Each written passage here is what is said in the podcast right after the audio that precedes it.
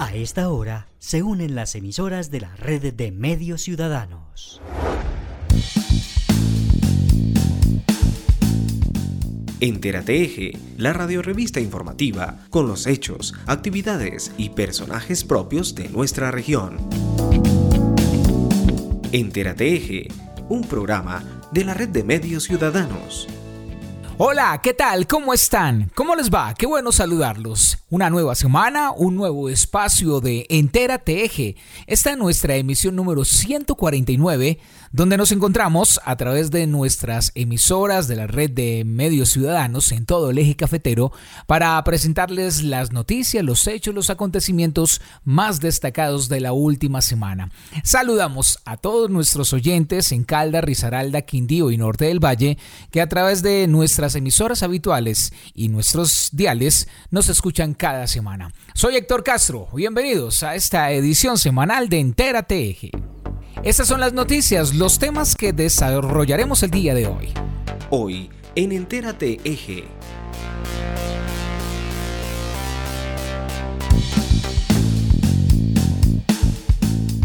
Formalización laboral de mujeres vulnerables es la apuesta del gobierno de Risaralda. El segundo semestre del 2022 tiene varios eventos planeados por parte de empresarios y comerciantes en Caldas. Gobierno de Caldas viene trabajando por el cuidado de las personas que se encuentran en situación de calle. En el eje cafetero, el ministro de Interior, Daniel Palacios, viene inaugurando diferentes obras de seguridad. Los amantes de la lectura tendrán la posibilidad de aprender a leer rápido y con una entera comprensión. Una técnica para aprender el idioma inglés de manera divertida viene promoviendo la alcaldía de Manizales. Se prepara la octava versión de los Juegos Deportivos Empresariales. Además, como siempre, Manizales como vamos, música y las noticias al cierre desde nuestros municipios. Esto es lo que tendremos para ustedes hoy en Entérate Eje. Bienvenidos. Actualidad en Entérate Eje. Con el propósito de mejorar las condiciones de vida de las, de, los, de las integrantes del programa Desarrollo con Sentido de Mujer y sus familias, la Administración Departamental de Risaralda, a través de la Secretaría de Desarrollo Económico y Competitividad, viene trabajando de la mano de aliados estratégicos como Confamiliar Risaralda, SENA y Ministerio de Trabajo. Paula Andrea Ramírez García es la coordinadora del programa Desarrollo con Sentimiento de Mujer. Bueno, hoy es un día muy especial para el programa Desarrollo con Sentimiento de Mujer. Gracias a nuestros aliados como SENA, Confamiliar, Ministerio de Trabajo, estamos eh, generando una gran alianza estratégica para lograr la formalización de nuestros talleres de confección, con el propósito de que nuestras mujeres reciban los mayores beneficios en tema de vivienda, viajes, capacitación, bienestar. Entonces, es un paso muy importante que hoy estamos dando con miras a la sostenibilidad del programa, al empoderamiento de la mujer para que sea productiva desde sus territorios y tenga condiciones de vida digna y un trabajo decente. El segundo semestre de 2022 viene en varios eventos planeados por parte de empresarios, comerciantes y quienes están agremiados en FENALCO. Con ellos buscan mantener activas las ventas, pero también ofrecer alternativas para los clientes. Hola, ¿qué tal? Como siempre, un saludo muy especial a todos los oyentes de Entérate Muchas gracias por permitirnos llegar hasta sus hogares con la información. Fenalco Caldas tiene para esta segunda parte del año varias sorpresas para la ciudad en búsqueda de mantenernos activos y seguir entre todos marchando por la recuperación económica. Para ello, se hace necesario mantener una actividad comercial con mucha vida, movimiento y ofertas. Todos hacemos parte de nuestra recuperación. Juan José Silva, gerente de Fenalco Caldas. Fenalco Caldas plantea una agenda ambiciosa de eventos para el segundo semestre de 2022, dentro de los cuales tenemos el retail farmacéutico, un evento que concita eh, toda la industria farmacéutica nacional en la ciudad de Manizales los días 28 y 29 de julio.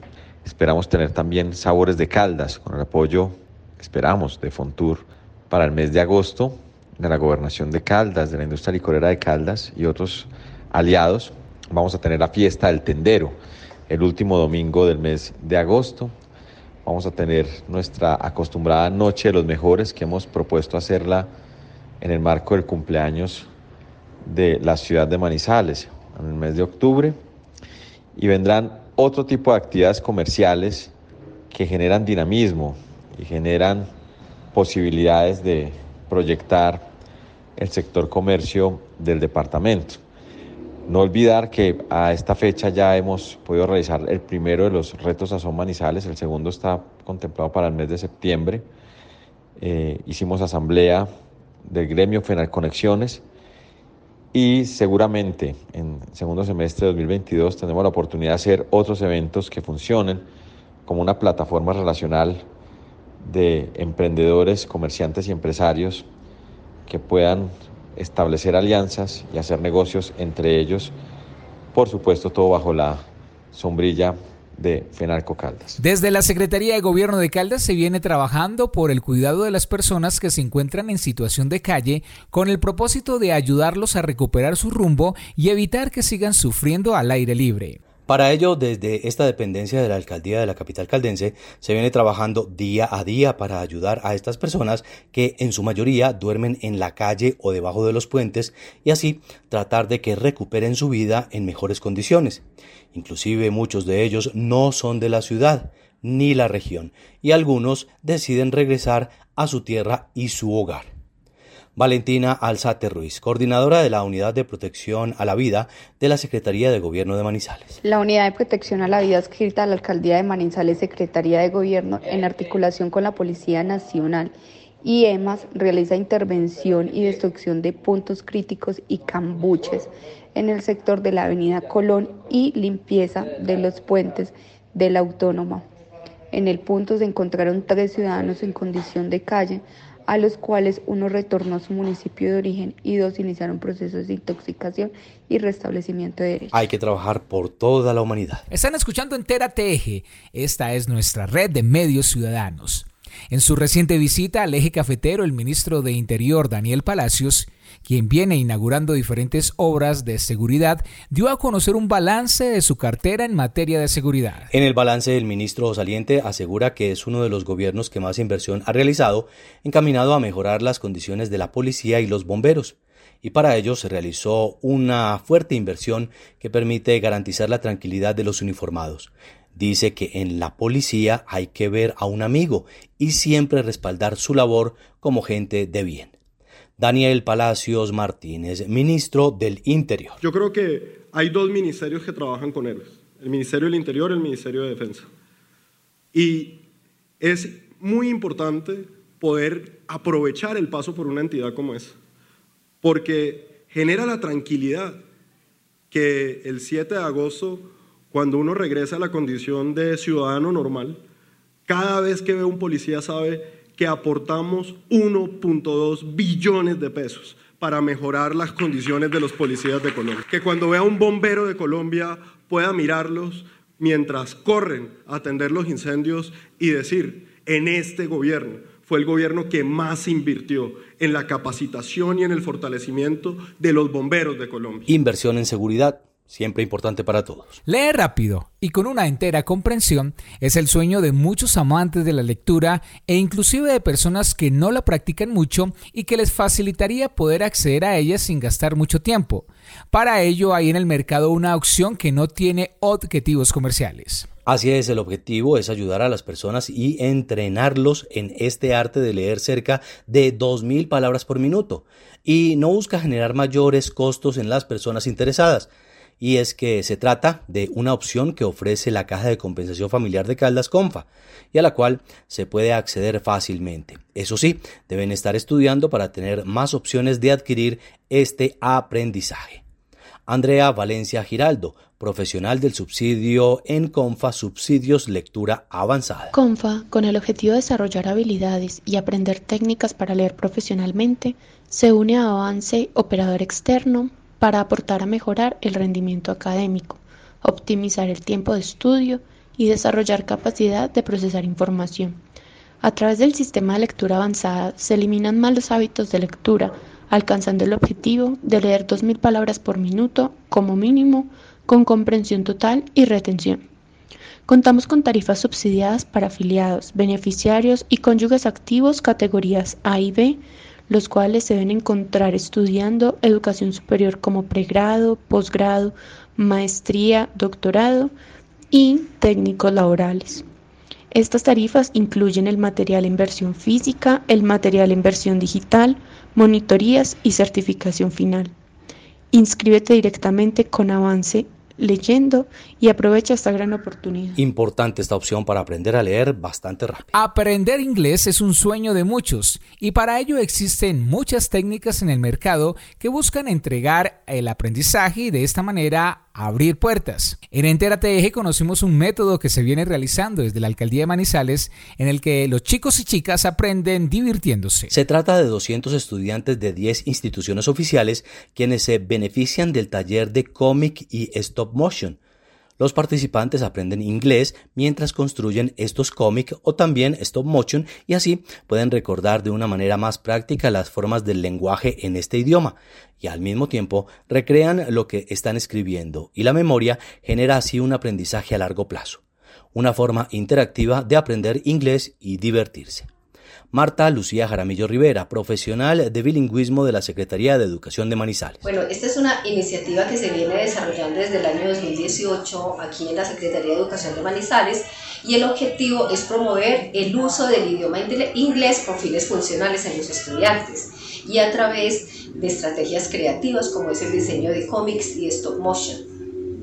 Es muy importante porque está en auge el tema de los cómics, la novela gráfica, entonces está muy relacionado con eh, la dinámica actual para los estudiantes.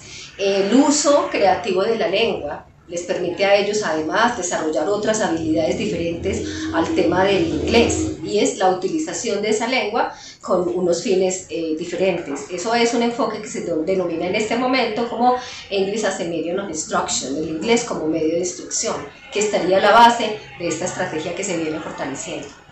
El producto final es una revista de cómics que, en la que aparecen los créditos para los muchachos, tiene copyrights, como lo puedes ver acá.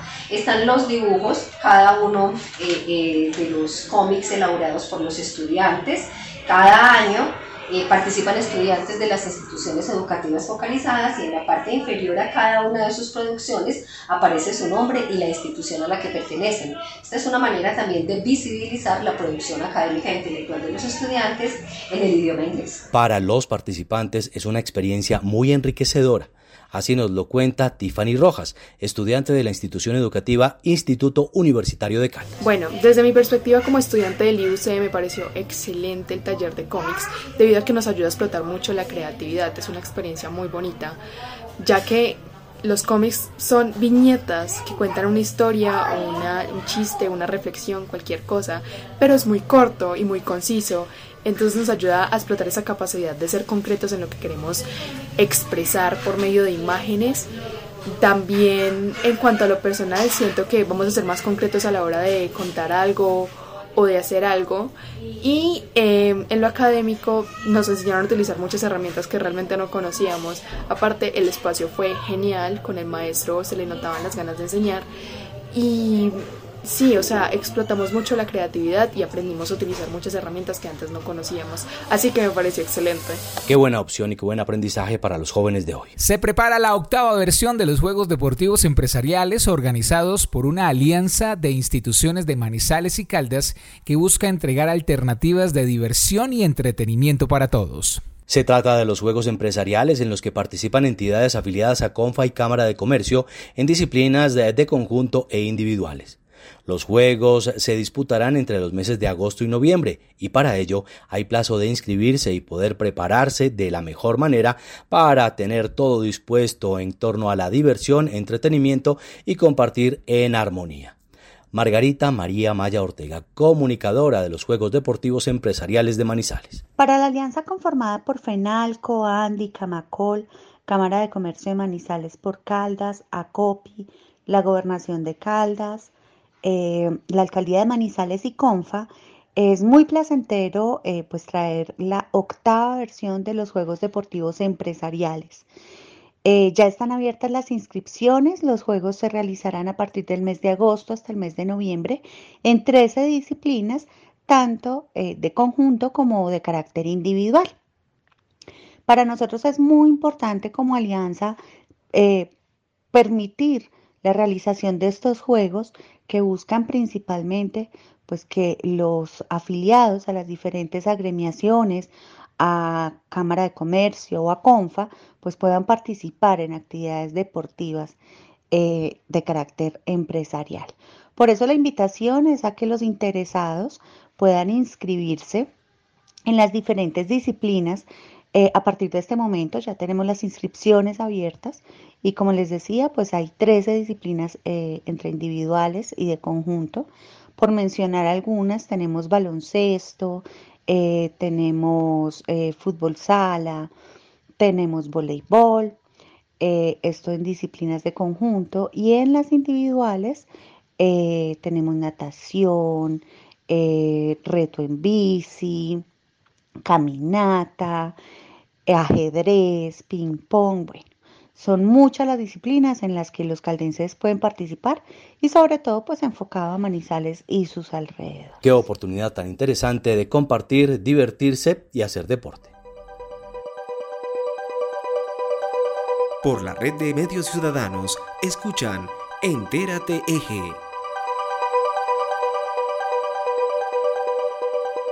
Y ahora damos paso al equipo de Manizales como vamos, datos y estadísticas que nos orientan para tomar las mejores decisiones.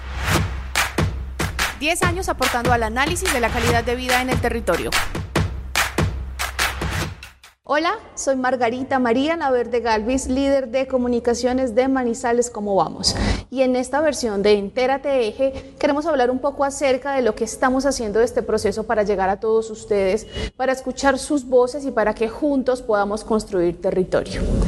A todos nos gusta estar enterados del acontecer de nuestro territorio, del país, del mundo. Es más, desde nuestra cotidianidad tenemos opiniones a favor y en contra de cómo se desarrollan los procesos en nuestro terreno, qué ha cambiado en nuestro entorno, si es buena o si es mala una decisión tomada sobre algún aspecto de la ciudad. Les cuento que para Manizales como vamos la comunicación es el pilar estructural para que los debates, análisis y evaluaciones que realizamos tengan trascendencia y relevancia dentro de la ciudadanía, el gobierno y la opinión pública. Reconocemos que los procesos de transformación social se logran a partir de la participación de los actores del territorio y el instrumento social del cambio lo constituye justamente la comunicación. Esta es fundamental para la generación de procesos de diálogo y de debate. Por eso reconocemos el proceso comunicativo como una herramienta fundamental para que nos permita propiciar el diálogo y debate sobre los problemas públicos de nuestros territorios y llegar juntos a la transformación social. Por este motivo, nuestra metodología de medición y monitoreo busca dar una mirada lo más amplia posible y ahora que llegamos a ustedes, a todo el departamento de Caldas y parte de otros departamentos, nuestro mensaje es el siguiente. Queremos escuchar sus voces, queremos saber cómo están percibiendo los territorios, Abrimos las puertas desde Manizales como vamos para que juntos nos sentemos a analizar los distintos datos eh, y el poder transformador de la comunicación sobre el dato. Somos conscientes de la responsabilidad que tenemos para dar a conocer todos los insumos, eh, datos e informes de Manizales como vamos de una manera correcta, pertinente y apropiada, llevando la comunicación hasta sus hogares y creando un puente que nos permita transformar juntos nuestra sociedad. Somos Manizales como vamos, somos una línea de comunicaciones que se consolida, que busca nuevos lenguajes, nuevas formas de llegar a ustedes y estamos aquí abiertos y dispuestos a escucharlos y construir juntos eh, el territorio que nosotros soñamos. Síguenos en nuestras redes sociales como Manizales como vamos y visítanos en www.manizalescomovamos.org. Escucha, entérate eje por la red de medios ciudadanos. Ya regresamos con más información desde los municipios en esta edición de Entérate Eje. Entérate Eje. Sus datos, su suerte. Sus datos, su suerte. Me, conecta con toda mi gente. Recargas a todo destino. Sus datos, su suerte. Si necesito navegar. su suerte. Fácil puedo De nuevo, Santa Sofía es el mejor hospital de Colombia. El reciente informe de desempeño institucional del Departamento Administrativo de la Función Pública calificó con 98.4 puntos a nuestra entidad. Somos la S con el primer lugar a nivel nacional. Santa Sofía, orgullosamente público y universitario para todos. Hagamos un uso razonable del agua. Antes de salir de casa, verifica que los grifos queden bien cerrados y no tengan fugas. Así juntos garantizaremos la calidad y la eficiencia de nuestros servicios de acueducto y alcantarillado. En Pocaldas, construyendo juntos tu bienestar.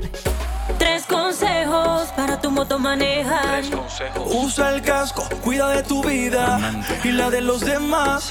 Uno. Párale bola que esto es bien cierto. El casco debes llevarlo bien puesto. Dos. Úsalo siempre bien abrochado. Tu vida vale más que ir a afanar. Ten presente que el celular en el casco jamás debes llevar.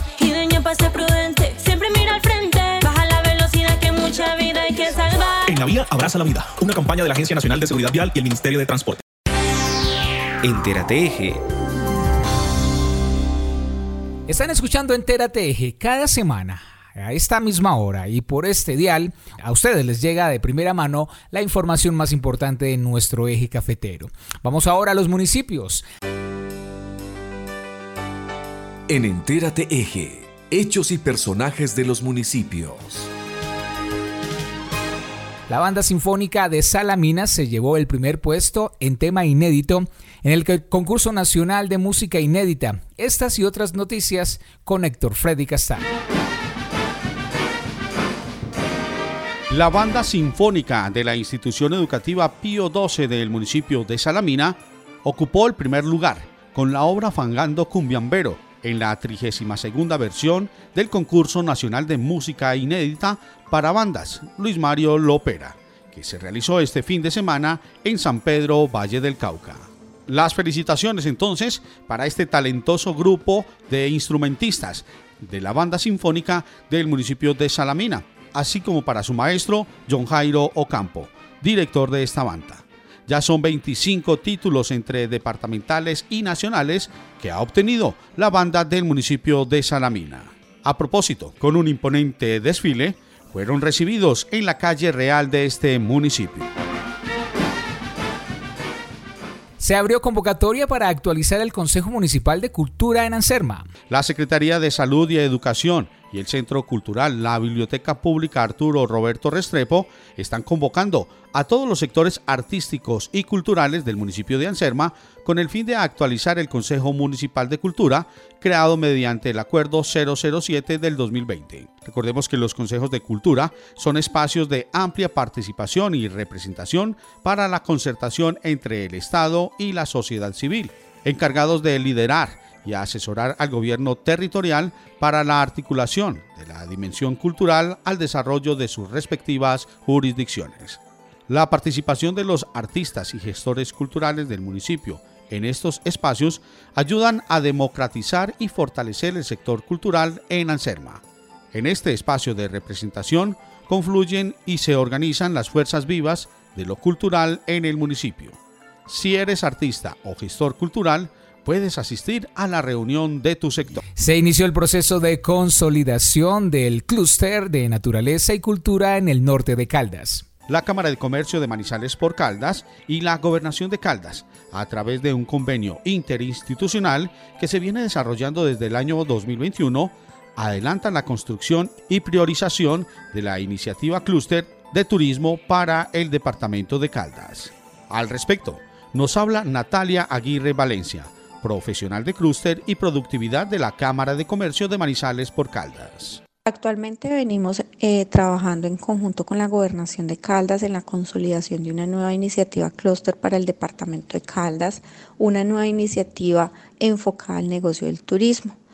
A partir de la metodología que tenemos apropiados desde la Cámara de Comercio para la consolidación de este tipo de iniciativas, em, partimos de poder identificar eh, dónde tengamos una masa crítica y una concentración geográfica de empresarios que compitan en un mismo negocio, en este caso en el negocio del turismo.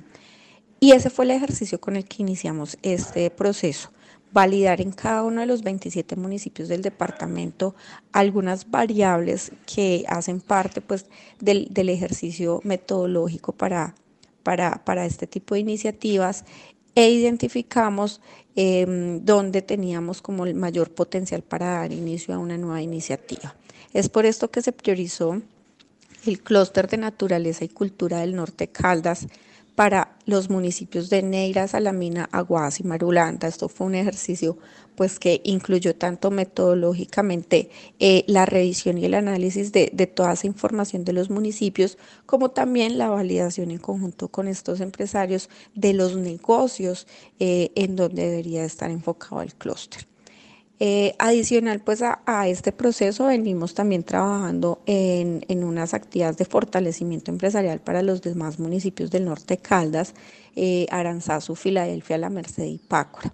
Y es importante mencionar que em, durante el 2023 realizaremos la consolidación de otra iniciativa clúster eh, que hemos, de acuerdo a la metodología, eh, vemos que, que, que, se podría trabajar en el futuro, adicional a la que ya hoy estamos consolidando. Es de aclarar que en el año 2023 se realizará consolidación de otras iniciativas clúster o líneas de negocio, de acuerdo al mapeo de priorización. En cuanto a la ejecución del plan de acción del clúster, a la fecha se ha atendido alrededor de 137 empresarios en capacitaciones, talleres, asesorías personalizadas, socializaciones de la estrategia y se participó en una vitrina turística ANATO 2022. Los empresarios de la cadena de valor de turismo en los municipios de Neira, Salamina, Aguadas o Marulanda que estén interesados en hacer parte de la iniciativa Cluster, te pueden contactar al correo electrónico naguirre.ccm.org.co. Ponen al servicio puente para la comunidad indígena de Mistrató. Con una inversión de más de 400 millones de pesos, se pudo finalizar la obra de construcción de un puente peatonal sobre el río San Juan en el sector de la vereda Bajo Chatas, territorio de la comunidad indígena en Vera Chamí, en el municipio de Mistrató. En el acto de entrega estuvo presente el alcalde Jorge Mario Medina Galeano, la gestora social Juliana Giraldo, el equipo de trabajo de la Secretaría de Planeación Municipal, empresas municipales de vías, concejales, tres de ellos pertenecientes a la comunidad indígena en Vera Chamí y el Consejo Mayor del CRIR. Luego, de ser inaugurado, el mandatario se comprometió además a construir una escuela en este sector, ya que en la actualidad los niños estudian en condiciones precarias, generando así, en poco tiempo, una mejor calidad de vida para la comunidad indígena de esta zona.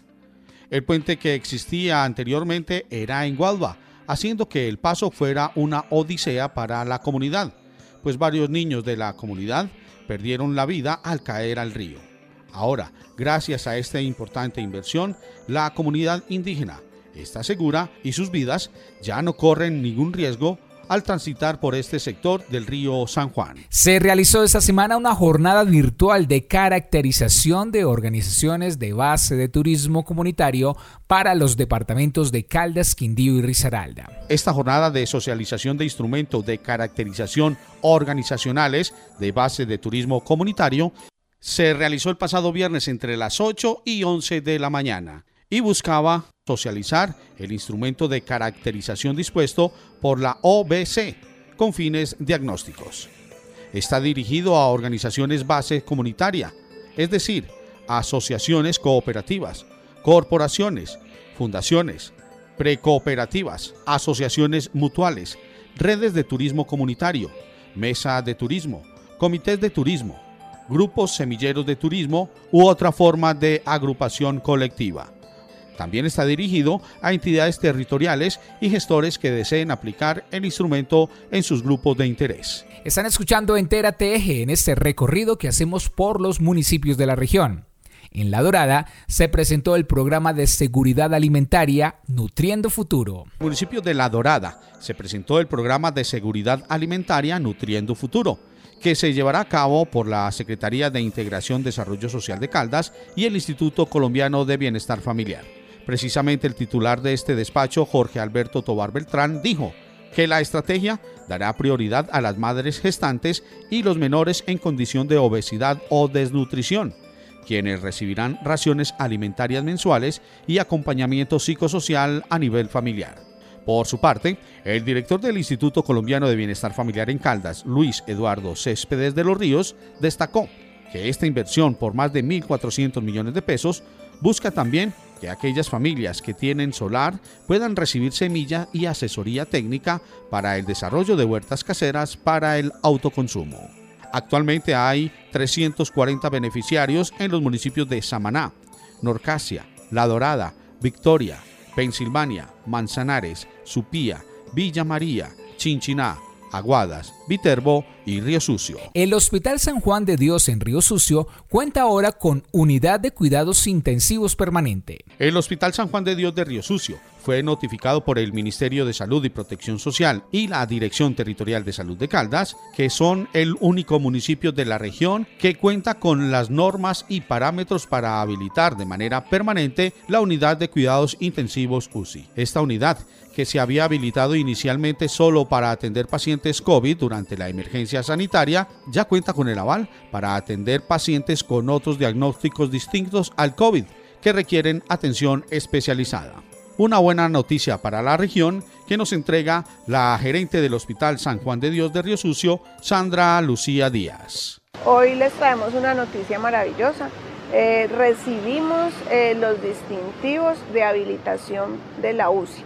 Quiere decir que nuestra UCI en el Hospital San Juan de Dios ya permanecerá por siempre. Tenemos una habilitación ya plena de 10 camas UCI y 4 camas UCI.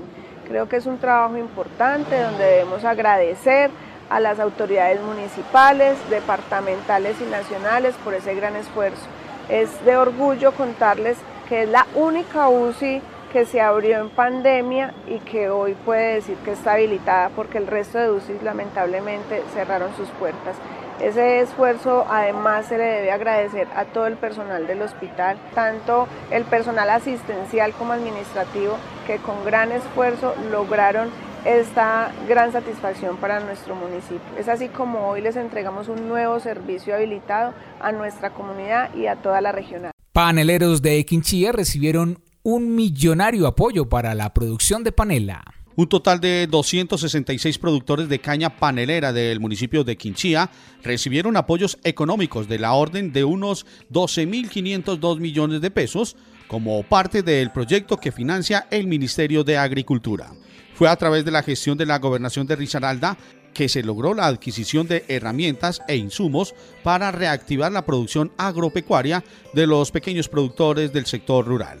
Los productores recibieron más de 3.700 bultos de fertilizante, equipos y utensilios, lo que les permitirá mejorar los procesos productivos y cumplir con los estándares de calidad exigidos por el mercado.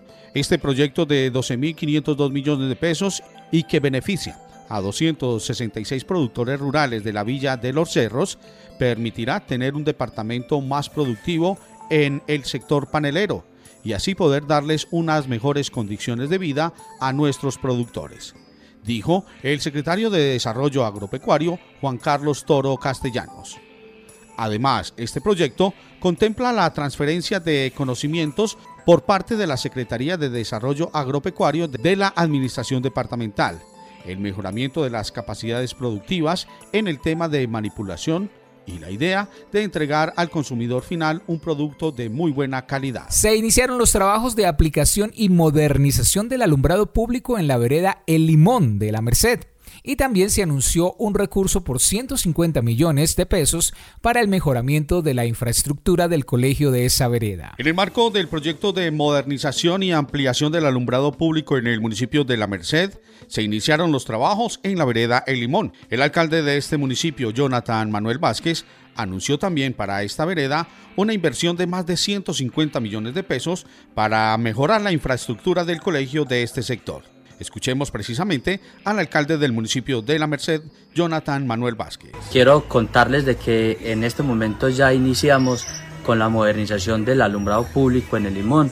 O sea, esta vereda va a quedar totalmente iluminada y vamos a hacer también un tema de expansión. O sea que vamos a llenar unos puntos oscuros que la vereda tiene. Yo creo que eh, es una meta más que todos estamos cumpliendo, una promesa más que le estamos cumpliendo a esta hermosa vereda. Y también contarles que al colegio de Limón le vamos a hacer una inversión de casi 150 millones de pesos, que ya esta semana queda lista eh, esa resolución donde le vamos a transferir el dinero a la rectora del colegio para que sea ella la persona que haga eh, los mejoramientos en las instalaciones. También el alcalde anunció que a partir del próximo lunes se iniciará la construcción de alrededor de 400 metros de placas huellas en la vereda El Tambor, para lo cual se está necesitando mano de obra entre oficiales y ayudantes. Los interesados deben de llevar su hoja de vida a la alcaldía municipal. Entérate Eje. Habilidad técnica para el Teatro Municipal en Salamina. La Dirección de Patrimonio y Memoria de la Nación, perteneciente al Ministerio de Cultura, entregó la viabilidad técnica para el Teatro Municipal de Salamina. En días anteriores, el mandatario local Juan Pablo Espina Rosas había informado el inicio de los estudios y diseños para su construcción y la buena noticia es que ya se tiene viabilidad para avanzar en este proyecto. Escuchemos precisamente al alcalde del municipio de Salamina, Juan Pablo Ospina. Quería contarles sobre el Teatro Municipal de Salamina, una obra importantísima que de la mano de la Gobernación de Caldas, de la Secretaría de Cultura del departamento venimos trabajando y justamente es la estructuración de los estudios y diseños, un recurso superior a los 400 millones de pesos que logramos un cierre financiero con la Gobernación de Caldas, que logramos contratar el año anterior y que justamente culminó su proceso eh, del entregable que fueron los estudios y diseños del Teatro Municipal. Y la buena noticia que quiero compartir con ustedes es que justamente en el día de hoy me han entregado la viabilidad técnica por parte de la Dirección de Patrimonio y Memoria de esa cartera ministerial de Cultura, donde nos dan ese primer paso, ese primer entregable a satisfacción. Ustedes saben que el municipio de Salamina, a diferencia de los demás municipios, tiene que realizar las autorizaciones ante el Ministerio de Cultura por la conservación de nuestro patrimonio. Así las cosas, este municipio bicentenario, patrimonio, del paisaje cultural cafetero, pues adelanta los trámites y que ahorita nos abocamos a los trámites ante la dirección jurídica de la cartera ministerial de cultura para poder tener como tal ya todo ese documento viabilizado por el Ministerio de Cultura y comenzar el cierre financiero de la obra. Una obra que tiene un presupuesto de 8.700 millones de pesos y que de la mano de la gobernación, la alcaldía y la nación se pretende entregar para el Bicentenario de Salamina. Aprovecho y le doy paso a nuestra compañera Mayra Tapasco desde el municipio de Quinchía. El día jueves 7 de julio, en horas de la mañana, se realizó un informativo de la Alcaldía Municipal Unidos Somos Más en Quinchía 089.3 FM donde el alcalde municipal Absalón Trejos Arias se pronunció acerca de la problemática que vive nuestro municipio en cuanto al tema de tránsito y zonas azules. Tema de movilidad, vemos vemos como en Quinchía no hay control, porque pues, primero la Policía Nacional no tenía las facultades para pedir documentos ni hacer los comparendos. Yo lo he venido diciendo y, desde hace mucho rato, tengan el SODA, tengan el tecnomecánico, tengan todos los documentos, que ya el convenio está, está listo para firmar. Ayer estuvo todo el equipo de Secretaría de Gobierno en, en Río Sucio, con el alcalde de Río Sucio, que muy querido nos ha ayudado con este tema que ha estado muy, muy atento para que este convenio se lleve a feliz término. Y ya esperemos de que la otra semana arrancamos con este convenio en nuestro municipio. No necesitamos que ya esté señalizado, porque lo que vamos a comenzar a, solicitar son la documentación de las motos porque de verdad que hay mucha irresponsabilidad en el municipio de Quinchí. Vemos como jóvenes de, de 10 años, de 12 años tienen ya motos y fuera de que no tienen documentación, eh, haciendo piques en, las calles, no respetan los, las personas que están en, transitando y de verdad que muchos accidentes que han ocurrido en nuestro municipio y nosotros casi que con las manos atadas porque no podíamos hacer ninguna tarea para poder para poder eh, judicializar y para poder nosotros hacer pues como el, el, trámite correspondiente, quitar la moto, hacer el comparendo, no lo podíamos hacer. Pero ya con este convenio que ya está listo, vamos a hacer esta tarea y, a la par vamos a tener la señalización que ya se contrató, que ya estamos en espera que, que se firme. Yo ahorita que llegue a la oficina voy a revisarlo para firmarlo y arrancamos también ya con la señalización, que esto yo creo que de verdad para el municipio de Quinchía es esperado por la comunidad, pues voy a tener también mucha gente en contra, pero yo creo que es más la gente que vamos a tener a favor para este tema de movilidad y tema de señalización. Entonces de verdad que ya es un hecho ya está listo y ya esperamos de que, de que comencemos a hacer pues como todo el tema de, que los policías de tránsito estén acá, los vamos a tener toda la semana. Entonces no va a ser que va a estar solamente un día y que se van a desaparecer, no. Convenio está para que estén aquí permanentemente. Y avisarle pues a la comunidad, a todos los que tienen sus moticos, que ya deben de tener sus papeles en regla. El SOA, del tecnomecánico, el casco reglamentario. Y así le vamos a dar tranquilidad al municipio de Quinchía, que vamos a tener totalmente un municipio eh, tema de movilidad tranquilo, que no vamos a tener estos piques nocturnos, que no vamos a tener todos estos jovencitos que estaban haciendo desorden en nuestro municipio 3 de la mañana haciendo piques, 2 de la mañana corriendo en las calles como locos y también decirle a los, a los de los vehículos que también se va a hacerle ponerle orden a todos los vehículos de servicio público porque se estaban parqueando en sitios, en cualquier sitio estaban parqueando en nuestro municipio. Esto le va a dar orden. Yo creo que después de, de la Virginia y de Pereira, Quinchía es el primer municipio que le va a dar, va a tener este convenio a nivel departamental. Es importante, alcalde, hacer un llamado de atención porque el tema de tránsito en el municipio no solo es responsabilidad de la administración. Como lo había comentado usted, hay eh, niños de 7, 8 años manejando motocicletas en nuestro municipio. Entonces, ¿dónde está también la responsabilidad de los padres de familia al entregarle un vehículo a un menor de edad? Son Sí, niños Mayra. de 7, 8 años manejando moto en nuestro municipio por las vías principales sin ningún tipo de cuidado, porque ni siquiera llevan casco. Son 2, 3, 4 niños en una moto. Entonces yo digo que eso también viene desde casa. Sí, Mayra, como usted lo dice, yo creo que esto es esto viene desde la casa, como usted lo menciona. Si yo como padre de familia le entrego una moto a mi hijo, un- mi hijo de 12 años que no tiene cédula, que no tiene pase, que no tiene licencia de conducción, que no tiene tecnomecánico y fuera de eso una moto hasta en malas condiciones, con toda seguridad ese, ese, ese joven se va a accidentar y quién lleva la responsabilidad del padre de familia, porque la fiscalía quién va a llamar al padre de familia que responda por los daños o a que responda por el, el si en caso que se produzca eh, una muerte. Entonces, de verdad que esto, esto hay que comenzar a culturizarlo desde nosotros, desde los padres de familia.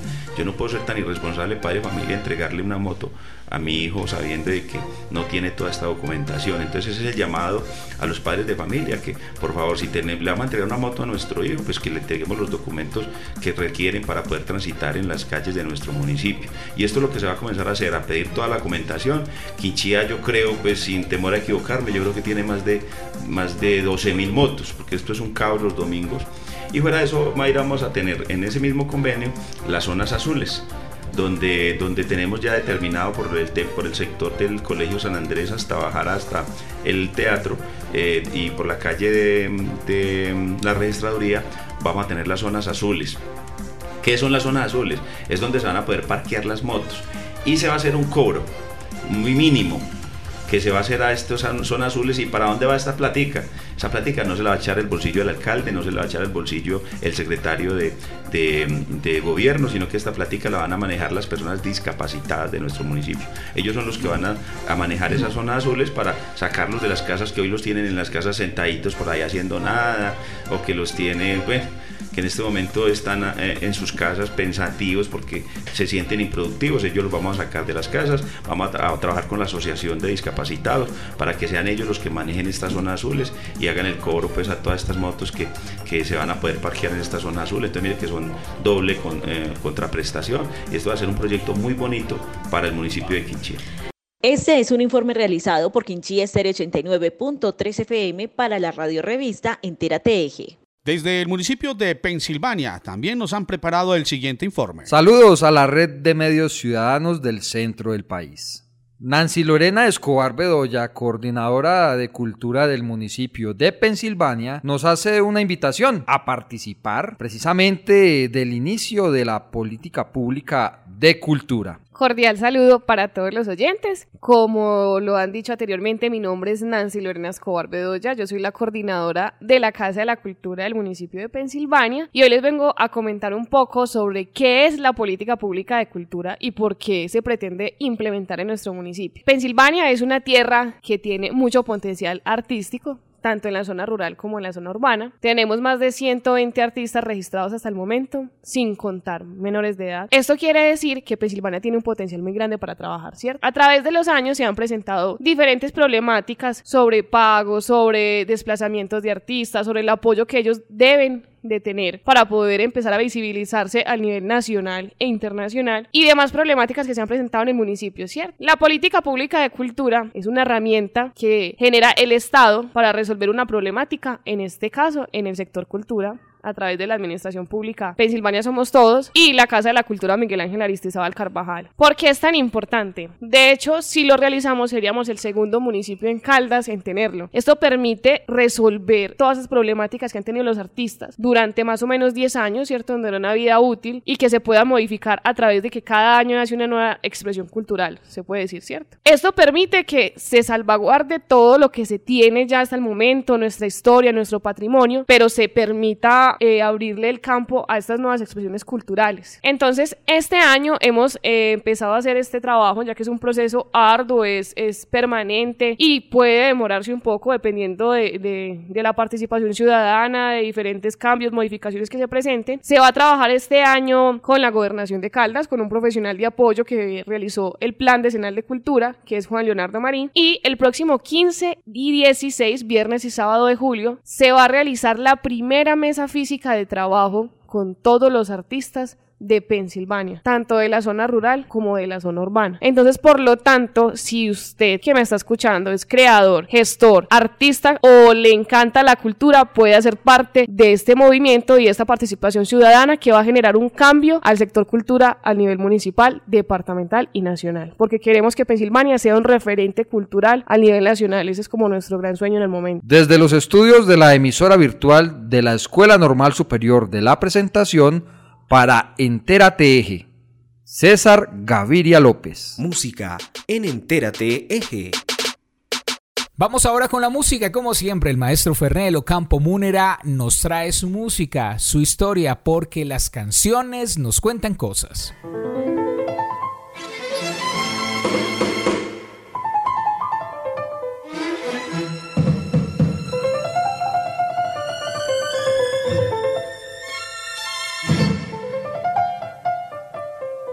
Hola, ¿qué tal? Desde Viterbo Paraíso Turístico de Caldas, Colombia, les habla Fernel Ocampo Munera para presentar a ustedes canciones del folclore latinoamericano, ritmos, autores, compositores, su historia, porque las canciones cuentan cosas. Bienvenidos.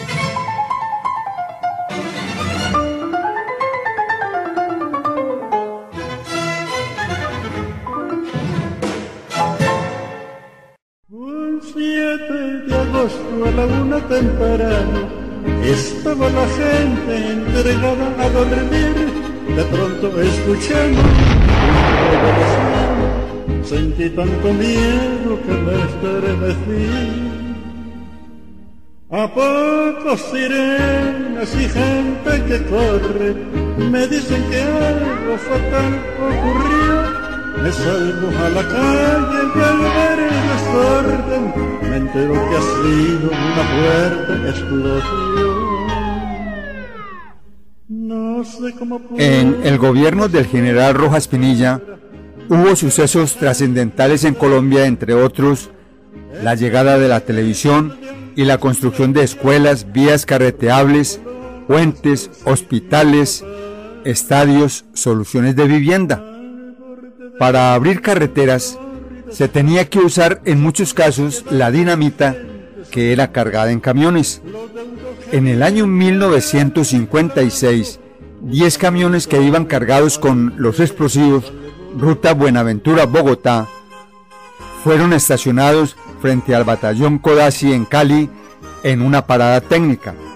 Ante un descuido humano, la dinamita explotó y gran parte de la ciudad fue destruida. El estruendo se escuchó a más de 100 kilómetros y el cielo iluminado se pudo apreciar desde los municipios vecinos.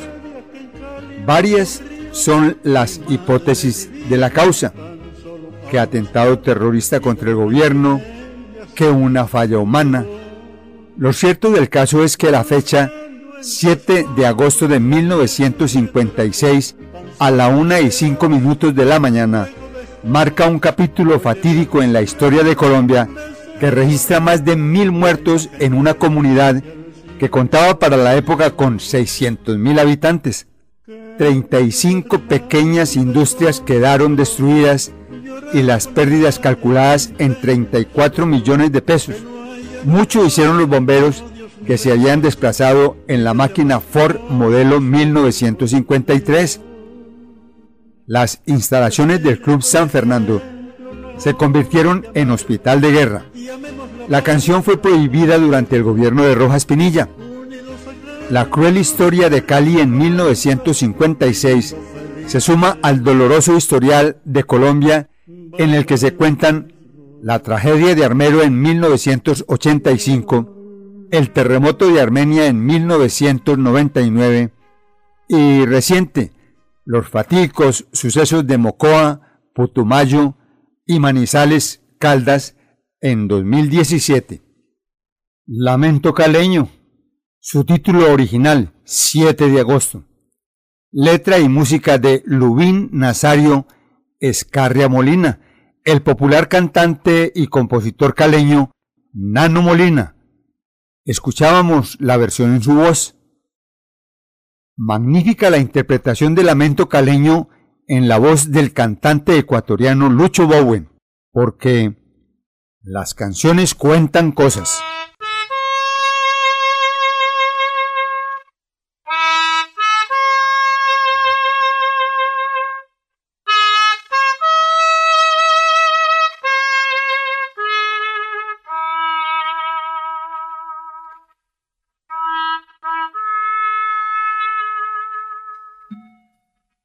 El 7 de agosto a la una temprano estaba la gente entregada a dormir. De pronto escuchamos un trueno lejano, sentí tanto miedo que me estremecí. A poco sirenas y gentes que corren me dicen que algo fatal ocurrió. Me salgo a la calle y al ver el desorden me entero que ha sido una fuerte explosión. No sé cómo pudo la suerte macabra llegar hasta Cali y hacer tanto mal. En medio de gritos, de angustia y de llamas, corrí como loco hasta el sitio fatal.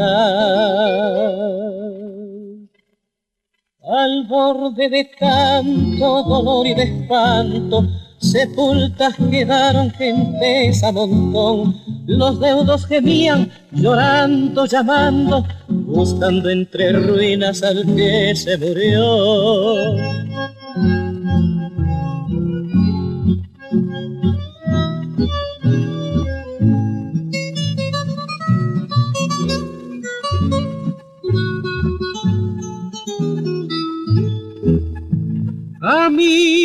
Me ha tocado sentir la desgracia, la dura tragedia que en Cali pasó. Mi madre vivía tan solo unas cuadras y del rancho de ella cenizas quedó. Buscando entre escombros hallé su retrato, tan solo un pedazo que el fuego dejó. Lo llevé a mis labios ese largo rato, la imagen querida que al cielo voló. Queridos hermanos de todo Colombia, llorad con el valle su intenso dolor que no hayan rencores, odios ni venganzas, y que seamos todos como hijos de Dios. Que sirva de ejemplo la hora que amarga, llamemos la patria con celo y ardor, unidos hagamos surgir la bonanza, viviendo felices bajo el mismo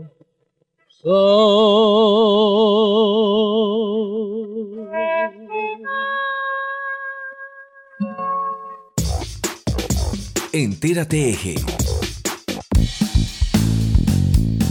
Al cierre les contamos que este viernes se entregaron incentivos para la renovación de cafetales y mejoramiento de secaderos de café como parte del convenio de productividad cafetera 2022 de la Alcaldía de Manizales y el Comité de Cafeteros de Caldas. Esta estrategia se realiza nuevamente para garantizar el fomento de la productividad cafetera y consolidar a Manizales como uno de los municipios cafeteros más productivos del país, haciendo un territorio sostenible, tecnificado, competitivo y de café de excelente calidad. Así llegamos al final de Entérate Eje, que llegó a ustedes como siempre a través de nuestra red de emisoras en todo el eje cafetero. Agradecemos al equipo de producción, a Juan Alberto Giraldo, Héctor Freddy Castaño, Olga Cecilia Franco, Juan Miguel Aguirre, Arley de J. Blandón, Mayra Tapasco, la coordinación de Luz Adriana López, la edición de Héctor Freddy Castaño, la dirección de John Jairo Herrera y como siempre quien les habla, Héctor Castro, acompañándolos aquí en Entérate Eje, que es una producción de la agencia Mix Medios para la red de medios ciudadanos. Nos volvemos a escuchar en ocho días. Feliz semana. Entérate Eje, la radiorevista informativa con los hechos, actividades y personajes propios de nuestra región. Entérate Eje, un programa de la red de medios ciudadanos